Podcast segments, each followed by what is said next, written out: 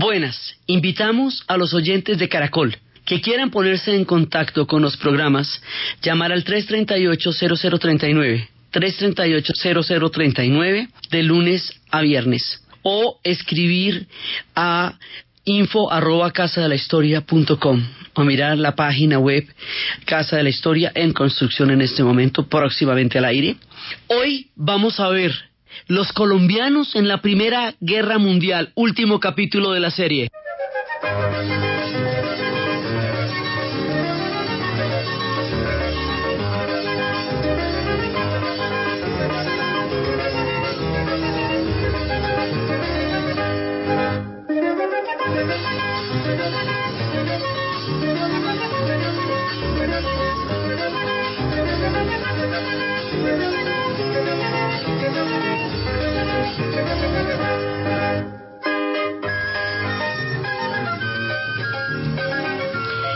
A lo largo de estos especiales que hemos hecho de esta serie sobre los 100 años de la Primera Guerra Mundial, vimos por un lado cómo el conflicto fue escalando, cómo se fue estancando, cómo se fue degradando, cómo se fue volviendo una cosa cada vez más terrible hasta llegar a comprender toda Europa. Vimos toda la tragedia de uno y de otro lado, vimos la tragedia de los franceses y de los ingleses y de los belgas y de los alemanes y de los austrohúngaros y de los italianos y de los otomanos, toda la cantidad de pueblos que estuvieron en esta gigantesca conflagración, vimos todo el sinsentido de las trincheras, la forma tan absurda como esta guerra se prolongó la guerra que iba a terminar en Navidad, la guerra que iba a acabar con todas las guerras, y vimos cómo no solamente no acabó con todas las guerras, sino que dejó, eso lo estábamos viendo la vez pasada, listas las guerras de la primera parte del siglo XX, de la, o sea, la Segunda Guerra Mundial, y también las de la segunda parte del siglo XX y del siglo XXI, que son las que todavía están. Vimos también a las colonias, cómo se vivió en Nueva Zelanda, en Australia, los Anzacs, y cómo lo vivieron los senegaleses, y cómo vivieron todos estos pueblos que por pertenecer a los imperios que estaban disputándose eh, descarnadamente su propio mapa y el resto del mundo, también perecieron y murieron.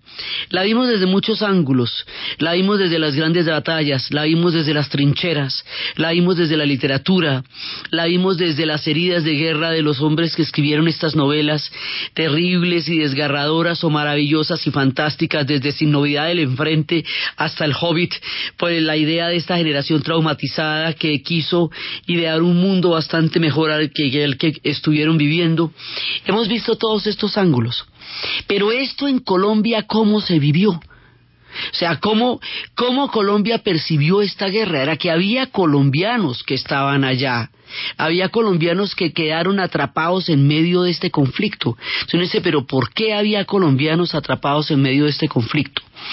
Porque resulta que en esa época Colombia era una sociedad que tenía una profunda influencia francesa. Y la tenía desde la independencia misma, porque acuérdese que el guion fundamental de los procesos de independencia es la Revolución Francesa y la Ilustración.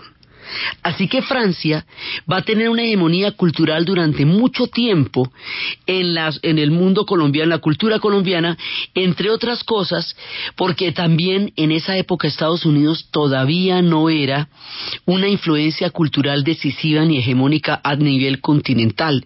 Esto sucedería para Estados Unidos después de la Segunda Guerra Mundial, que fue la que lo proyectó como potencia. Ya en ese momento tenían, estaban pisando duro, porque ya había pasado lo de Panamá. Y para Centroamérica la cosa ya era clara.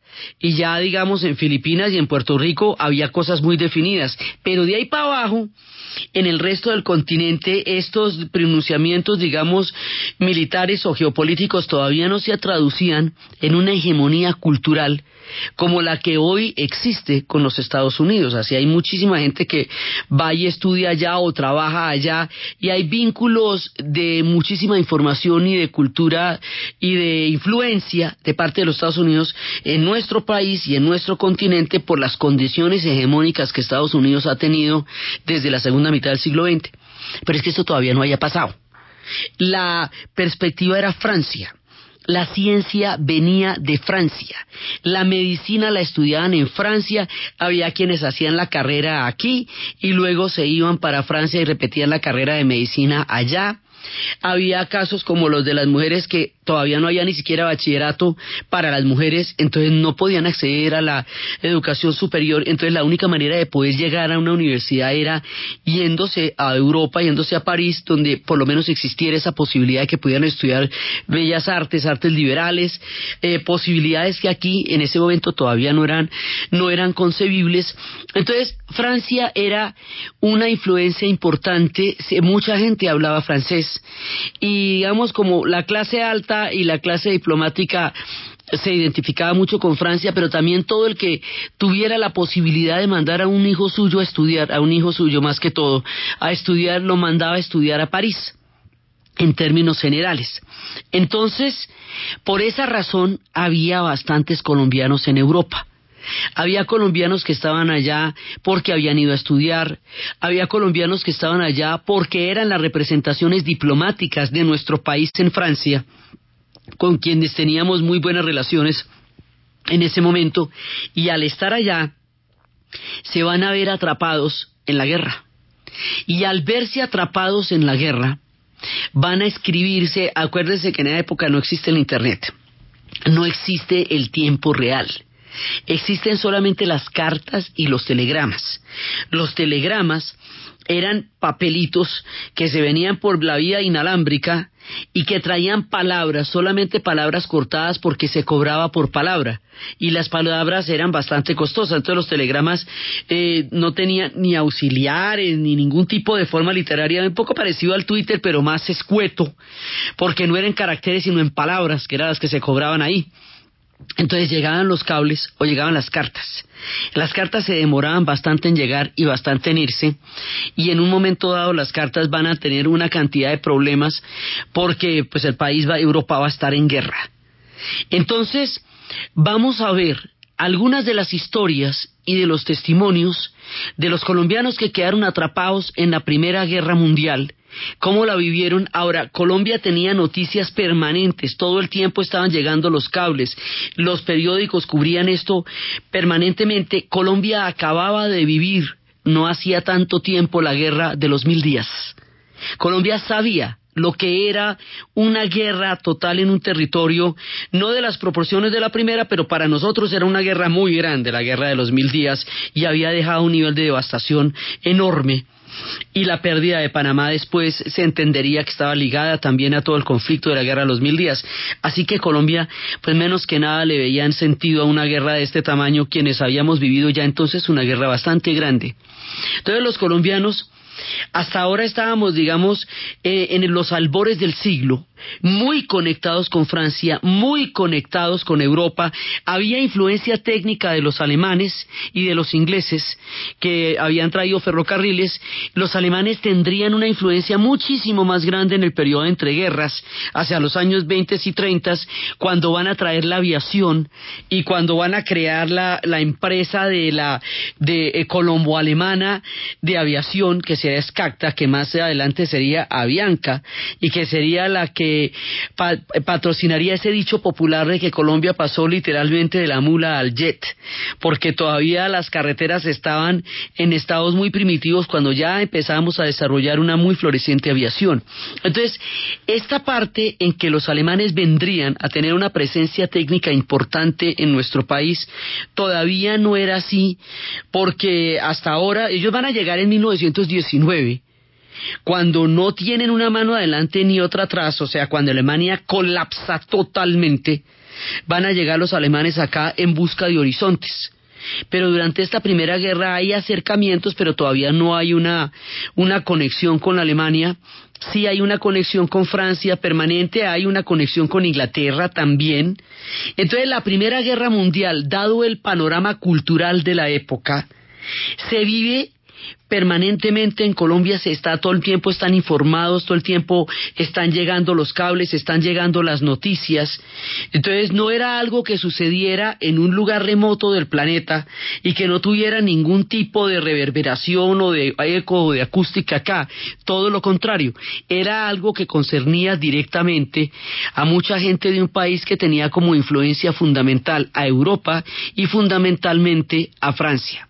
Entonces, en estas condiciones, y teniendo en cuenta que hemos visto tantos aspectos de la Primera Guerra Mundial, queremos ver hoy una mirada de cómo los colombianos han narrado esta experiencia y esta mirada la podemos tener por una exposición que en estos días aún continúa en Bogotá, en la Biblioteca Nacional, en el Archivo Nacional de la General de la Nación y en el Archivo de Bogotá sobre los colombianos en la Primera Guerra Mundial vista desde los diplomáticos, el cuerpo diplomático que estaba en Europa, que es la exposición que está en el Archivo General de la Nación, y vista desde la mirada local, ya de las cartas de familias que se encontraban en ese momento atrapados en la guerra, que es la que está en el archivo de Bogotá, todo esto con la curaduría del Caro y Cuervo, que son los que han prestado toda esta documentación para que tengamos la oportunidad de contactarnos en los 100 años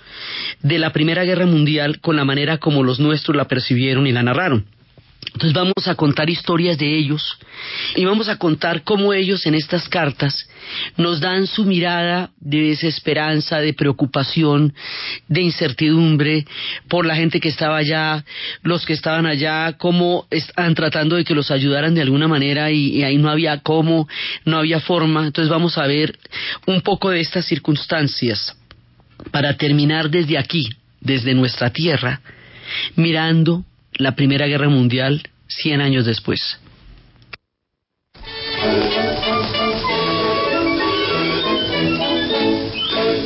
Quand je suis parti avec ma classe pour venir ici faire mes trois ans, mon cousin me dit, il y a le fils Midas qui va dans le même régiment, tu devrais faire sa connaissance. J'ai fait comme avait dit le cousin, et depuis que je sers la France, Midas c'est mon meilleur copain. Quand on n'a pas eu de punition, on a chacun une permission. Avec l'ami Midas, on ne se quitte jamais, attendu qu'on est tous deux natifs chef-lieu du Pas-de-Calais. On a chacun la sienne, et les bras ballants devant les monuments. Dis donc, Midas, regarde un peu le... Dans les rues, on se promène, ça nous fait passer le temps. Dimanche matin, il y a des bobonnes qu'elles s'en vont faire. Hernando Holguín Caro era en ese momento ministro plenipotenciario en Francia y España. Entonces él viajó con su familia y en su familia estaba su hija Margarita, su esposa Margarita y su hija Margarita también. Ella que a su vez va a estudiar pintura y va a tener toda una historia con su pintura allá. Entonces él, como diplomático, cuando la cosa se empieza a poner muy grave, dice lo siguiente, cumplir con el deber en medio de la guerra. Las operaciones militares han empezado a desarrollarse lentamente en la línea de Alsacia y Lorena y en Bélgica. Los hechos de armas cumplidas en esa región no revisten hasta ahora una importancia considerable. Son más bien precursores de una o más batallas enormes. La parte más recia de los combates es la que ha correspondido a la ciudad de Lieja, donde los habitantes han ejecutado con prodigio y valor y cuyas fortalezas resisten todavía el empuje del ejército invasor. Es en cambio en Bruselas, una ciudad abierta, que ha sido abandonada ayer por los poderes públicos y por el cuerpo diplomático, quienes se han trasladado completamente a Amberes, París, Francia, 20 de agosto de 1914. Mi deber en estas circunstancias es permanecer aquí mientras el gobierno no se retire y así lo haré con el favor de Dios. Entonces esto lo dice el 31 de agosto de 1914 y hay cables en ese momento, cartas que dicen, tengo el honor de acompañar a la presente tres fotografías destinadas a demostrar por parte del gobierno francés el empleo de balas Dum Dum. Las balas Dum Dum son un tipo de balas que explotan por dentro, o sea que no solamente entra la bala, sino que por dentro revienta por los ejércitos alemanes desde el principio de las hostilidades y principalmente en los días del 10 y el 25 de agosto, ahora con Francia, 28 de septiembre de 1914. Entonces, este hombre estaba allá con su familia, estaba con su hija y su esposa. Su hija Margarita va a estudiar pintura ella estudió pintura entre 1912 y 1915, la coge la guerra, y cuando vuelve, a ella le impactó muchísimo una iglesia en París que además después la destruyeron, y cuando ella vino, ella pintó esa iglesia.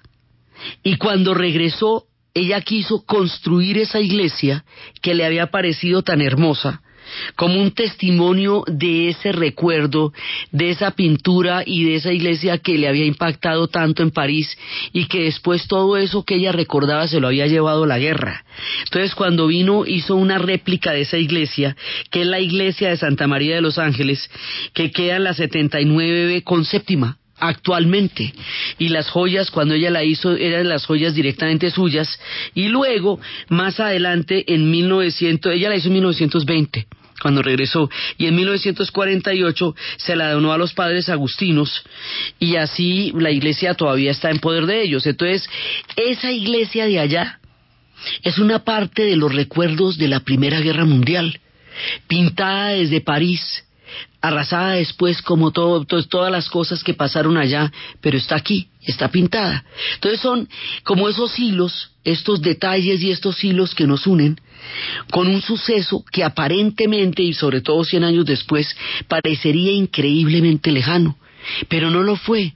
No lo fue para nadie, no lo fue tampoco para todos los países que no participaron en la guerra, que no estaban directamente en las trincheras, pero que igual tenían una mirada y una perspectiva. Entonces, eran las cartas familiares, eran los diferentes escritos que nos daban una mirada de lo que estaba pasando. Entonces, este es Madrecita Querida, es Bogotá, octubre 23 de 1914. Dice, por el cable de Hernando eh, que vino al gobierno vimos que estábamos, que estabas pensando en irte para Italia y que después se recibió otro diciendo que habían entregado los papeles de delegación a don Juan Pablo, pero no hemos quedado sin saber si ya irían, pues el cable diciendo que han salido no, no lo hemos recibido todavía. Entonces, como les digo, las cartas se demoraban mucho en llegar. La gente pasaba mucho tiempo sin saber qué estaba pasando con los que estaban atrapados en la guerra. La guerra, dice, comienzo a tener miedo que la guerra no se acabe nunca. Hace ya más de un mes que todos los días, que todos los cables llegan, y en estos días son muchos, no hablan sino de los pequeños avances de la gran guerra, de la gran batalla que va de Lila a Alsacia. Aunque ya no se llama batalla, yo en todo caso digo, sigo firmemente esperando el triunfo de los aliados, y no he vacilado un momento ni cuando estuvieron los alemanes tan cerca de París, y cuando Marga se descorazonó tanto, a tal punto que sus cartas cambiaron completamente, y ya no se veía en ella sino el pánico a la derrota. Espero que con el cambio que se efectuó y con la derrota o el rechazo, digamos, de los alemanes, habría variado ella y sus próximas cartas que recibamos ya sean otra vez las primeras que escribía pintando el erotismo de los franceses. De Álvaro si no tengo nada que decir. Y, y ahí va una carta, Manolito, van contando las historias, abrazos a todos y a ti recibe con todo mi corazón de tu hijito adorado que te idolatra. Es una carta sin saber ella dónde está. Y, o sea, van llegando las influencias, Margarita, la que pierde todo, la que se empieza a deprimir, es la que está pintando, pero la va cogiendo toda esta situación cada vez más grave. Un estudiante de medicina se fue para, para Bélgica y de pronto le dio por no estudiar en Bélgica, sino en Berlín. Entonces se fue a estudiar medicina a Berlín y lo coge la Primera Guerra Mundial. Me siento huérfano. Les pasé un cable y no sé si lo habrán recibido, pues hasta ahora no he recibido contestación. Cables como se le decía a los telegramas, que les estoy contando a todos aquellos que nunca tuvieron siquiera la noción de que eso existió. Aprovecho la oportunidad de la salida de una familia chilena para enviarla presente, pues está prohibido escribir cartas en español. Solamente las aceptan en alemán y abiertas. Esta la pondrán en España y así puede salir en Spanish. En estos momentos me voy a la universidad, hasta ahora bien de salud y en estudios. Hasta la presente hora no hemos sufrido los extranjeros aquí residentes ningún atropello, ni la más mínima ni leve ofensa. Les agradecería que me giraran, pues con motivo de la guerra todo se ha puesto caro y me encuentro sin dinero. Pues hacerlo por vía de hacerlo por vía de Dinamarca con el cónsul residente en Copenhague, haciendo un depósito o cosa parecida. La guerra parece interminable. ¡Qué combates! Hubo uno en ambas partes. Tenían como 500 mil soldados. Los alemanes tienen ahora los cañones más grandes del mundo. 42 el cañón Berta, ¿se acuerdan? 42 centímetros en la boca cada uno. Cada bala pesa 5 arrobas. Al estallar hace tal destrucción que si por ejemplo cae en San Gil, quedarían muy pocas casas en pie. 2 de octubre de 1914, Berlín, Alemania. Todos los días pienso en ustedes y creo que estarán angustiados por mi permanencia en esta, pero gracias a Dios aquí no hay ningún peligro. Quisiera contarles algo de la guerra, pero no lo hago por miedo a que la carta sea retenida y rechazada por tener tales o cuales conceptos respecto a su desarrollo, efectos o terminación. Supongo que los efectos de esta catástrofe universal se habrán sentido muy fuertemente allá, afectando naturalmente el comercio, en fin, la tranquilidad del país. 19 de enero de 1915, Berlín.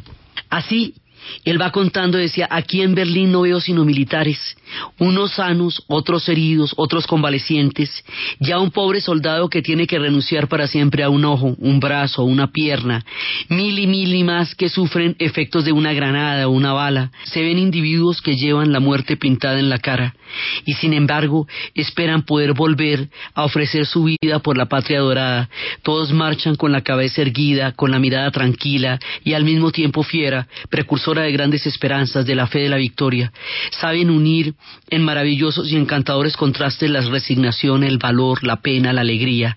Parten a la guerra con el alma llena de viril entusiasmo, cantando himnos guerreros en medio de una multitud frenética que los anima, que los vuelve locos con sus agasajos, con sus gritos, con sus lágrimas, pues estas marchas también van al compás del patriotismo. Esto es el 27 de febrero de 1915 en Berlín y marchan hacia la hecatombe y van felices como lo habíamos contado al principio de la guerra cuando había todo ese entusiasmo febril.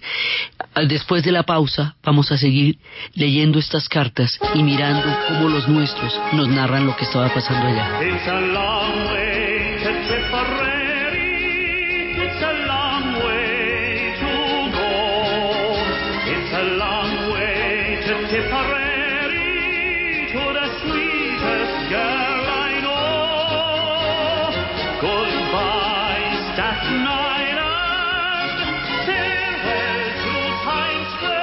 Con tus tarjetas de crédito Bancolombia puedes pagar tu Easy Taxi. Bancolombia presenta La Hora en Caracol Radio. 11 de la mañana, 31 minutos. Ay, ¿cómo le digo? ¿Cómo le digo? ¿Cómo le digo? Eh, sí, señor, eh, por esta a la derecha. Ay, ¿cómo le digo? ¿Cómo le digo?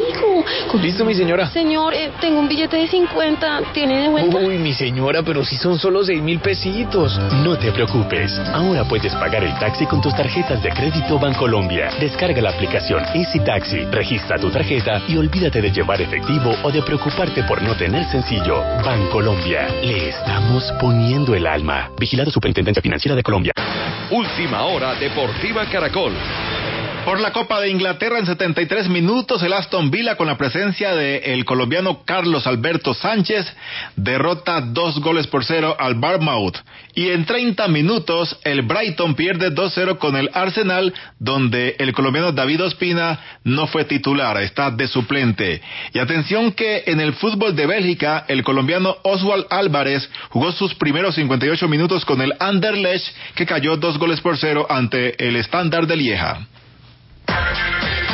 La selección Colombia ya puede contar con el atacante Rafael Santos Borré para el inicio de la final del torneo sub-20 en Montevideo, tras pagar una fecha de suspensión por amarillas. A propósito de las amarillas, es un tema que sigue preocupando al combinado nacional el asistente técnico Carlos Paniagua. Yo creo que lo más importante es que tenemos a todos los jugadores habilitados para, para el lunes contra Paraguay, porque esto de los amarillas, eh, la parte disciplinaria es muy complicada, muy complicada. Tenemos como siete jugadores con tarjeta amarilla, que de cumplir la segunda se perderán una, una, una fecha del hexagonal. Acumulan en Colombia una tarjeta amarilla Quintero, Quiñones, Sánchez, Orejuela, Hernández y Díaz.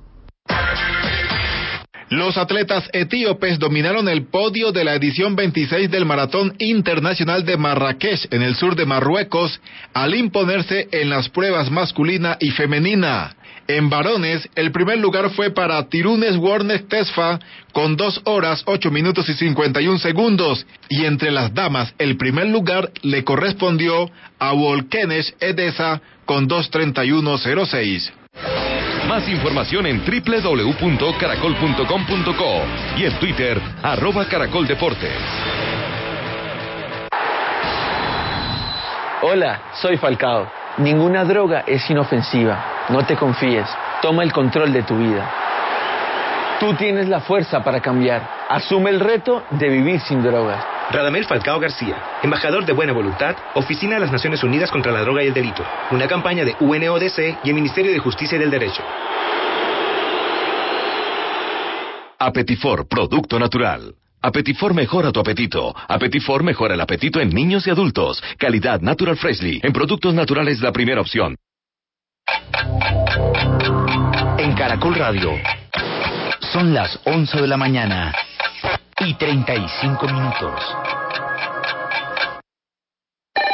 ¿Punto naturista? Gracias. Tiene Digestar Jalea con acción laxante, suave, blanda y placentera de Laboratorios Natural Freshly. Sí, señora. Tenemos la línea Natural Freshly. Digestar Cápsulas Forte y Digestar Fibra. Para otras afecciones, Apetifor, Venas Full, Gasof y Finacid. ¿Y Freshly Pause Cápsulas y Fibofor Fibra con probióticos? Naturalmente. Natural Freshly. Tratamientos científicos con productos naturales. En productos naturales, la primera opción. Con el sello del Instituto Farmacológico Botánico.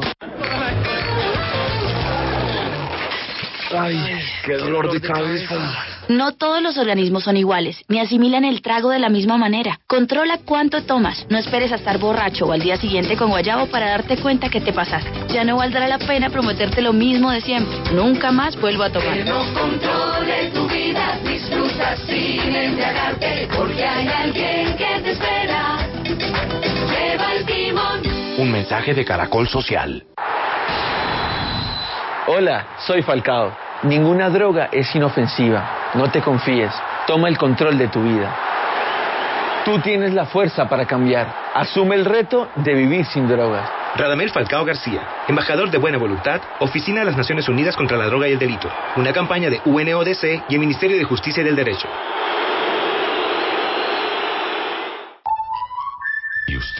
Cómo durmió anoche? Comodísimo. Colchones comodísimos para dormir profundamente. En la Fundación Universitaria Juan de Castellanos somos una familia en donde te diviertes, aprendes valores, haces amigos, investigas, emprendes y estudias lo que tú quieres.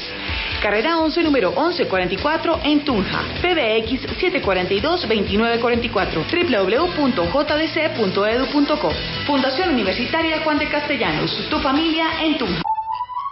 ¿Y usted cómo durmió anoche? Comodísimo. Colchones comodísimos para dormir profundamente. En la Fundación Universitaria Juan de Castellanos somos una familia en donde te diviertes, aprendes valores, haces amigos, investigas, emprendes y estudias lo que tú quieres.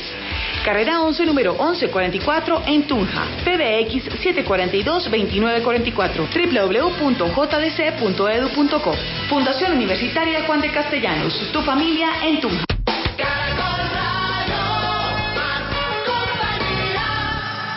Into New York City came an Irishman one day to stay with friends from Ireland who had found good work and pay. Singing songs of Dublin, Mayo Park and Donegal. Young Paddy got nostalgic and he said to one and all, It's a long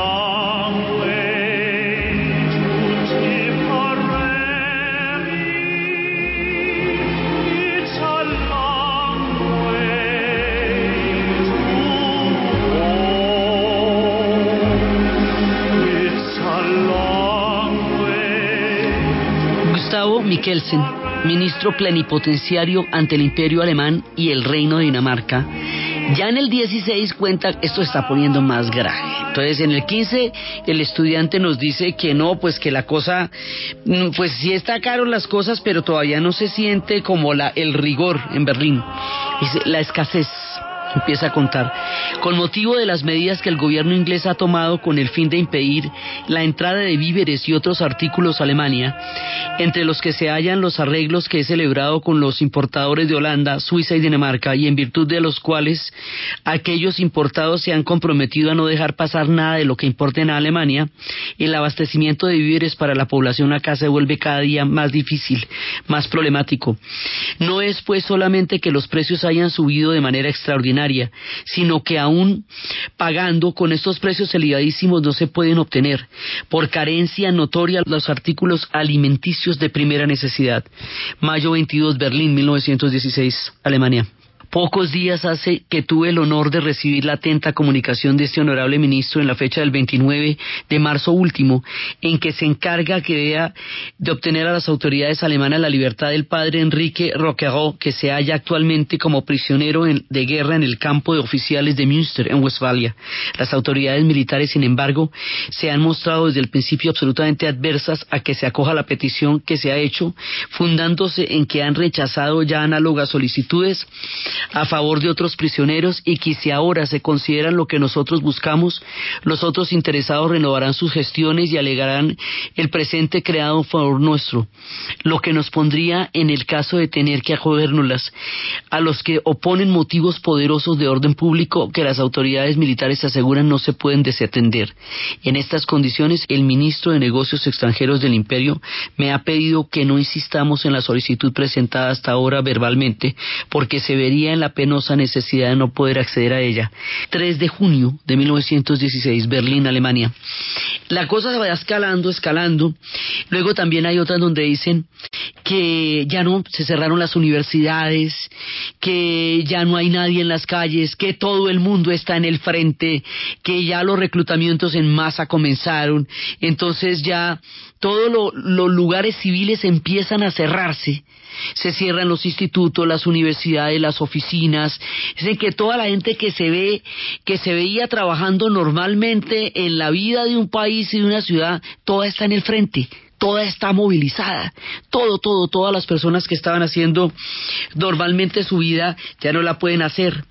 Hay una denuncia muy grave también, dice, queremos hoy pronunciarnos contra una innovación bárbara esta innovación es el empleo de gases asfixiantes y tóxicos que parece aumentar hasta un grado nunca antes soñado. Protestamos con todas nuestras fuerzas, con todas las fuerzas a nuestro alcance, contra este, esta manera de hacer la guerra que solo puede ser denominada como criminal. Comité Internacional de la Cruz Roja, 1918. O sea, ya empieza, digamos, ya se está usando las armas químicas desde hace mucho tiempo. También en la exposición se ven afiches en los cuales a las chicas que se les pide masivamente que puedan servir como enfermeras, se les dice no se necesita ninguna experiencia. Es decir, esta es la cantidad de gente herida que no hay necesidad de que tengan experiencia de nada, porque lo que se necesita es gente a la lata tratando de ayudar a las personas heridas. Si nosotros nos ponemos a pensar en las batallas, por ejemplo, de Somme o de Verdún, si hablábamos de un millón doscientos mil muchachos muertos en Somme y setecientos cincuenta mil en Verdún, imagínese la cantidad de heridos Imagínese los campos completos llenos de heridos en una época en que había muy pocos desarrollos todavía en donde casi todo terminaba en amputaciones, en donde las balas floreaban a la gente, estas balas bum bum o los gases tum o los gases tóxicos. Las enfermeras van a terminar siendo una gran cantidad de niñas que se van a encontrar en las trincheras ayudando a tratar de salvar a los heridos. Entonces es toda la gente movilizada ya. Entonces los que quedaron, los, nuestros quedaron como testigos de todo este horror y de todo lo que estaba pasando y cómo esto se fue escalando y se fue volviendo cada vez más terrible y quedan ellos atrapados porque está, la población civil queda atrapada en la mitad del conflicto. No es el objetivo del conflicto. El objetivo del conflicto lo sería en la Segunda Guerra Mundial, una innovación aterradora que caracterizará de ahí en adelante al siglo XX.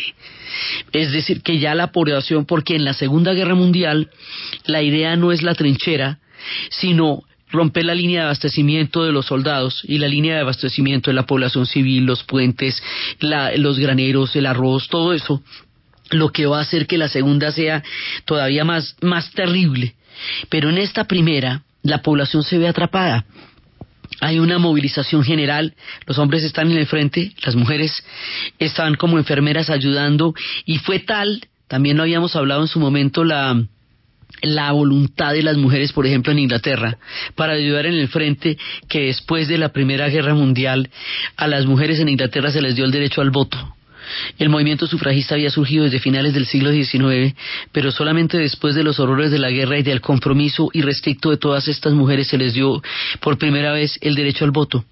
Entonces, los nuestros estaban allá, y estaban contándonos cómo veían todas estas historias, cómo iba escalando el conflicto, el miedo, la, además no se sabe dónde están los suyos, porque imagínese que un hijo suyo es como tener un hijo perdido en Siria, en las fronteras con Siria o en, la, o en Irak, en este momento donde las condiciones son verdaderamente dramáticas, sobre todo en Siria. Entonces, en ese momento, en la guerra, pues todo se desarticula, todo se desbarata, todo se deshace, y esta gente queda atrapada ya por diferentes motivos, unos por estudiar, otros porque son cuerpo diplomático, otros son familiares de los diplomáticos, y el mundo entero está metido en esta guerra. Y nosotros también estuvimos siendo testigos de esa guerra día a día durante todos los cuatro años los tres años que duró, a partir de la mirada y de la conexión que en ese momento existía con Europa, que era una conexión grande y Entonces,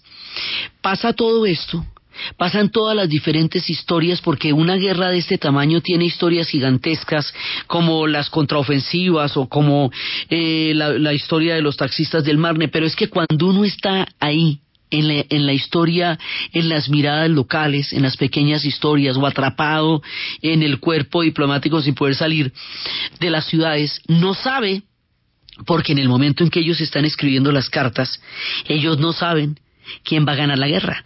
Ellos no saben si los alemanes van a ser detenidos o no, si los alemanes iban a lograr avanzar. Acuérdese que esto era un tire y afloje.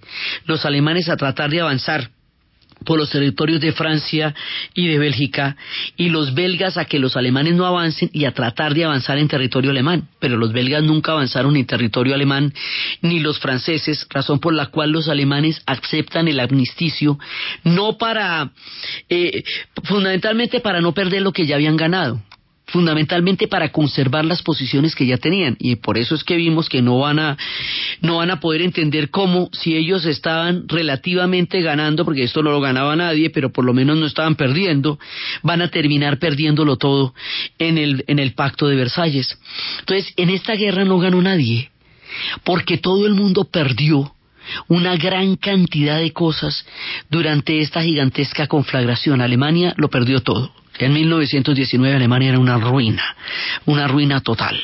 Los otomanos perdieron el imperio. Los Balcanes ganaron sus naciones, los imperios se desangraron y se desbarataron allá. Todo el que estuvo cerca de esta guerra perdió algo, perdió la, la vida, la necesidad. Por eso era que después, cuando terminara la guerra, habría una sensación tan profunda de, de horror, y de desazón y de dolor tan grande, tan grande, tan grande que no había quien narrara esto con palabras, porque esto no tenía palabras. Hemos dicho muchas veces, esto fue el suicidio de la razón.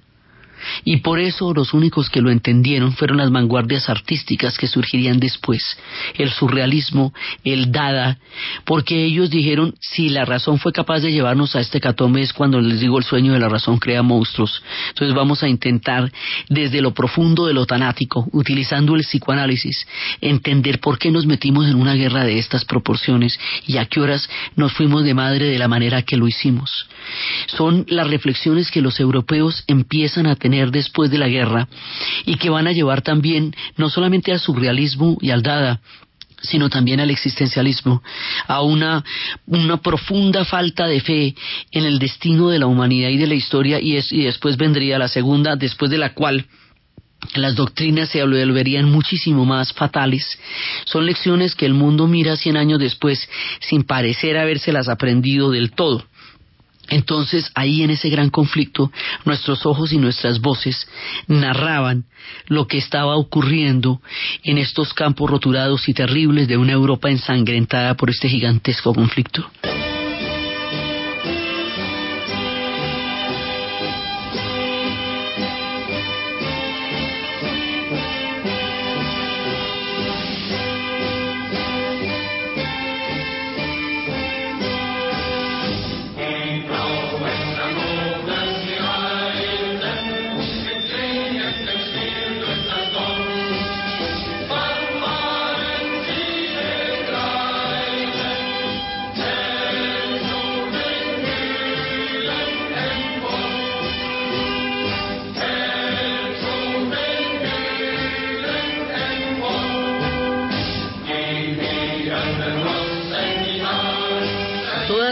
Marchas triunfalistas, todo este entusiasmo, todo este patriotismo, todo este fervor, terminó en países completamente arrasados, en pueblos devastados, en ciudades destruidas, en toda una civilización un mundo que se hundió en las trincheras.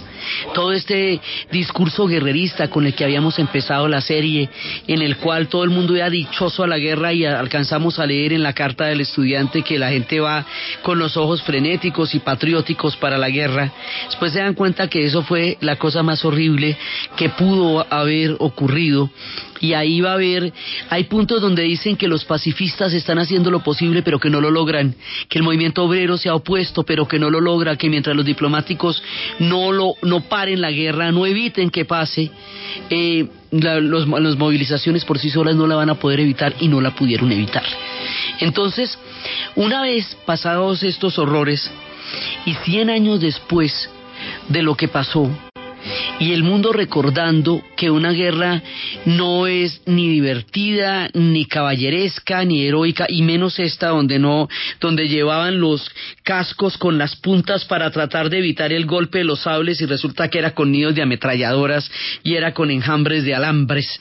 Entonces estaban peleando, estaban equipados para la guerra anterior en la guerra presente, lo cual hacía que esto fuera mucho más absurdo y el grado de indefensión de estos hombres fuera enorme en las trincheras y habíamos hablado de las flores que se mantenían vivas mientras todos los hombres morían y de los gases mostaza, de las poppy flowers y habíamos hablado de los Anzacs y habíamos hablado de todos estos pueblos que estuvieron viviendo todo este grado de dolor y de miseria tan enorme que fue la Primera Guerra Mundial. Cien años después, de la Primera Guerra Mundial hay que aprender de la arrogancia, de la manera como la diplomacia no solamente condujo a la guerra, sino que después condujo a la ruina a Alemania y a los países que, que, que, una parte de los países que la integraron y a su misma ruina porque ahí todo el mundo terminó mal. Es importante, cien años después, cuando en Europa hay conatos, eh, hay guerras de todas maneras y, y conatos y rebeliones, recordar que una conflagración de estas no la va a ganar nadie que de aquí todo el mundo salió herido, que los imperios se murieron y aún las potencias que terminaron vencedoras lo fueron a costa de todo su capital humano. La pérdida de Francia fue gigantesca y la pérdida de Inglaterra también, y eso se supone que fueron los que ganaron la guerra y terminaron bastante, bastante graves después de todo esto. Cien años después, cuando nuestros colombianos estuvieron allá contándonos hoy a través de sus miradas la angustia, la, incertidumbre, la escalada de la guerra, también para nosotros es importante reflexionar en los 100 años de la Primera Guerra Mundial.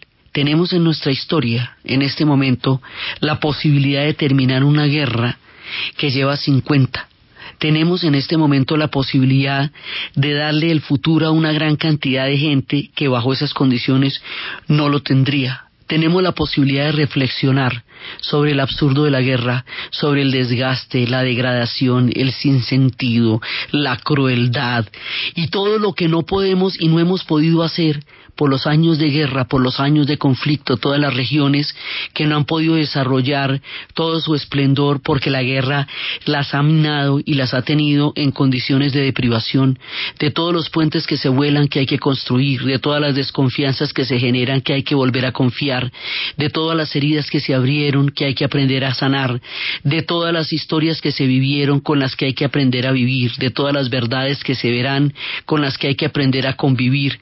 Las lecciones de la Primera Guerra Mundial resultan muy vigentes cien años después nos dicen muchas cosas a nosotros que estamos construyendo una senda de paz. Nos dicen que la guerra como discurso, como estandarte, como valor, conduce a los pueblos a las más grandes y terribles y aterradoras experiencias, que en realidad no las gana nadie, porque el dolor infligido y el dolor recibido es tan grande, tan grande que la memoria los lleva a eternizar los conflictos a pasar las historias de odio a las siguientes generaciones.